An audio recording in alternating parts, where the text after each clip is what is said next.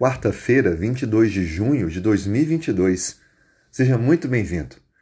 Estamos com comentários da lição da Escola Sabatina cada dia, concluindo agora o livro de Gênesis. Um livro com lições extraordinárias, desde a criação de Deus até personagens que percorrem a história com o seu legado. Estamos aprendendo as últimas orientações bíblicas sobre a vida de Jacó e José. Hoje vamos nos deter um pouco mais no capítulo 49 de Gênesis.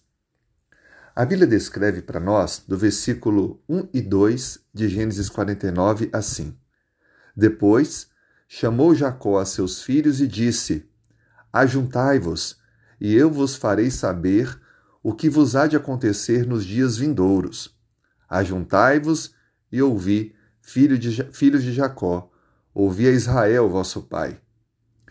A Bíblia descreve que logo em seguida todos os doze filhos ficam em torno do seu pai para receber então a, a bênção, as palavras que ele tinha a declarar a cada um.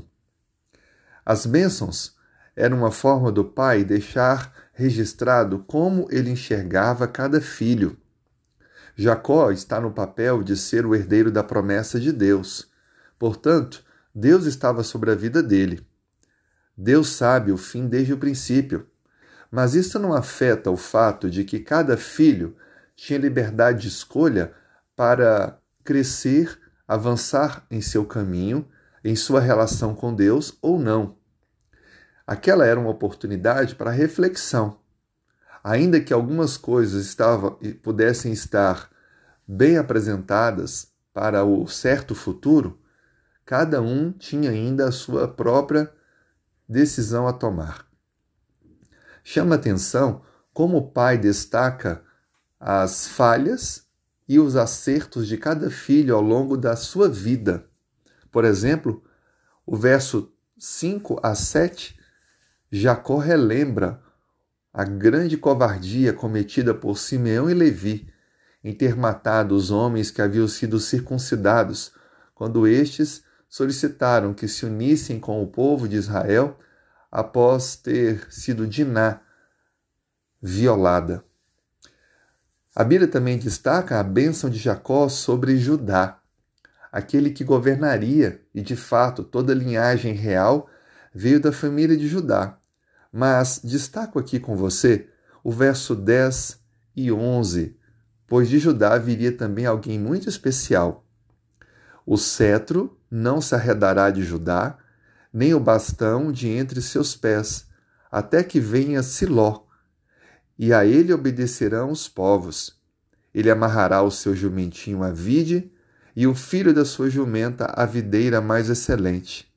Lavará suas vestes no vinho, e a sua capa em sangue de uvas.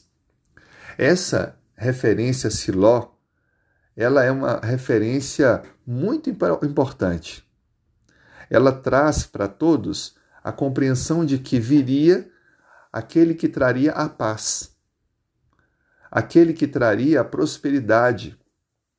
Por isso que esse texto é visto como declarando-se a vinda do Messias. Tanto judeus como cristãos creem que essa é uma referência ao Messias.